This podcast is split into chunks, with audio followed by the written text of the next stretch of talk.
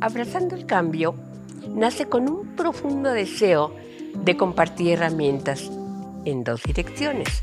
Una, para que todo aquel que escuche esas enseñanzas se pueda dar cuenta de los cambios que tiene que hacer y trabajar en ello. Y la otra, para apoyar a aquellas personas que necesitan ser escuchadas a través de la empatía utilizando estas mismas herramientas. Buenos días, querido grupo. Hoy vamos a hablar sobre lo que es la segunda parte del alma. En la primera parte del alma vimos tres herramientas, el coeficiente intelectual, la mente y emociones. Solo quiero repasar las emociones que damos que no son malas. Son una respuesta interna de algo que lo provoca un evento externo, ya sea vivencial o a través de la imaginación. Ahora vamos a hablar de los sentimientos. Solo quiero repasar algo sobre las emociones. Quedamos que no son malas, son una respuesta interna de algo que lo provoca un evento externo, ya sea vivencial o a través de la imaginación. Estos sí podemos decidir sentirlo o no sentirlos. Hay una gran cantidad de sentimientos, entre ellos el amor, el odio, el perdón y más. Hoy Hoy nada más vamos a hablar de esos tres. Como te puedes dar cuenta, tomando la decisión de sentir estos, podemos manejar y reaprender para cambiar las emociones. Jesús no nos dijo que si quieres amar a tu prójimo, no nos preguntó. Él dijo, ama a tu prójimo. Fue una orden que tú podrías ejecutar porque era una decisión. El perdón también es un sentimiento que podemos elegir otorgar. Hay muchas frases hechas respecto al perdón. Por ejemplo, perdono, pero no olvido. No lo perdono para que se le quite. No se lo merece. Quisiera perdonarlo, pero no puedo, de veras no puedo. Sí puedes, pero tu emoción es muy grande y no te permite comprender que sufres más que el que odia que el odiado, etc. Más adelante es un tema especial que vamos a platicar sobre el perdón y nos podemos dar cuenta que por ignorar nuestra manera de funcionar, hemos vivido tiempos de mucha amargura, quitando toda posibilidad de tener paz. Incluso cuando rezamos el Padre Nuestro es muy claro, si tú no perdonas, tampoco vas a ser perdonados. Esto es muy fuerte. El odio que empezó con una emoción de enojo fuerte, lo trataste no lo trataste en su momento y fue creciendo hasta desarrollar una raíz de amargura. Ahora vamos a hablar sobre la fuerza de voluntad. Es una fuerza, es una práctica que debimos de haber aprendido desde niños.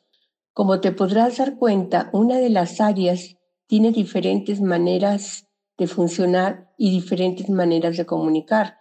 Cualquiera de ellas que no les pone atención puede afectar a las demás áreas. Por ejemplo, el espíritu, su alimento es la palabra de Dios. Y siempre quisiera vivir en su presencia. Mientras más te comuniques con Dios, más fuerte será tu necesidad de buscarlo. Cuando no lo haces como corresponde, el espíritu se constriñe y se siente vacío porque tiene hambre de alimento espiritual. El alma puede tener diferentes funciones y su comunicación es más objetiva. Puedes comunicar y comunicarte con los demás personas que te rodean. Su alimento es el amor, pero cuando no le pones atención a esta área, no sientes paz y también tienes un vacío, pero ahora emocional, con mucha necesidad de, con mucha necesidad de alimentarlo con amor hacia el mismo y también de los demás. El cuerpo también tiene diferentes funciones y se comunica con el mundo exterior, ya sea oralmente o corporalmente. Pero si no comunicas cómo están las demás áreas de tu ser, llegas a sentirte solo porque no eres capaz de comunicarte con otras personas. Las tres tienen diferentes necesidades y cada una de ellas puede afectar a la otra área.